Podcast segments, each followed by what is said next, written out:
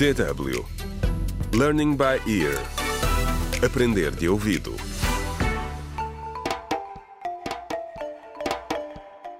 Contra o crime.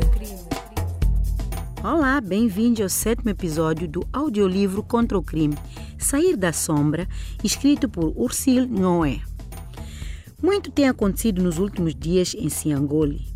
Jaime passou uma semana no hospital a recuperar dos ferimentos que sofreu num ataque homofóbico que matou seu namorado Fábio. De regresso a casa, Jaime notou uma mudança no comportamento da irmã gêmea Selma que o entristeceu muito. Tiago e Sônia não deixaram que ninguém o visitasse no hospital. E quando teve alta, trouxeram-no para casa às três horas da manhã para que os vizinhos não soubessem que ele tinha regressado. Neste episódio, juntamos-nos a Tiago e Sônia, que estão a meio de uma conversa séria. Sônia e Tiago já estavam acordados há uma hora e Tiago continuava a fazer conversa.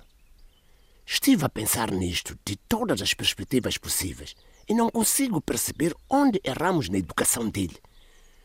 Como é que isto lhe aconteceu? Suponho que vamos ter de aceitar que falhamos. Para Sônia parecia que Tiago a estava a culpar e ficou magoada. Qual de nós os dois é o coração mole nesta casa? Hum? Não ouses desrespeitar-me assim, Tiago. Tiago respondeu. Eu já lhe disse que penso que acho que o melhor seria tentar a terapia de conversão. Até já encontrei uma clínica na capital. Penso que é a melhor maneira de fazer o nosso filho parar de caminhar para o abismo. Sônia saltou da cama e pôs-se à frente do marido com as mãos nas ancas. Não! Ele tem de se submeter a um exorcismo de sete dias. Uma purificação total, disse ela. Tiago, o Jaime foi amaldiçoado. Nunca lhes ocorreu sequer falar com Jaime sobre o assunto. Tiago estava totalmente convencido de que o filho era mentalmente desequilibrado, enquanto Sônia se agarrava à convicção de que ele tinha sido amaldiçoado. Sônia sentou-se na cama a soluçar. Tiago não suportava vê-la com tanta dor e, por isso, embora relutante, concordou com o plano de exorcismo. O guia espiritual ao menos sabe o que está a fazer? perguntou ele.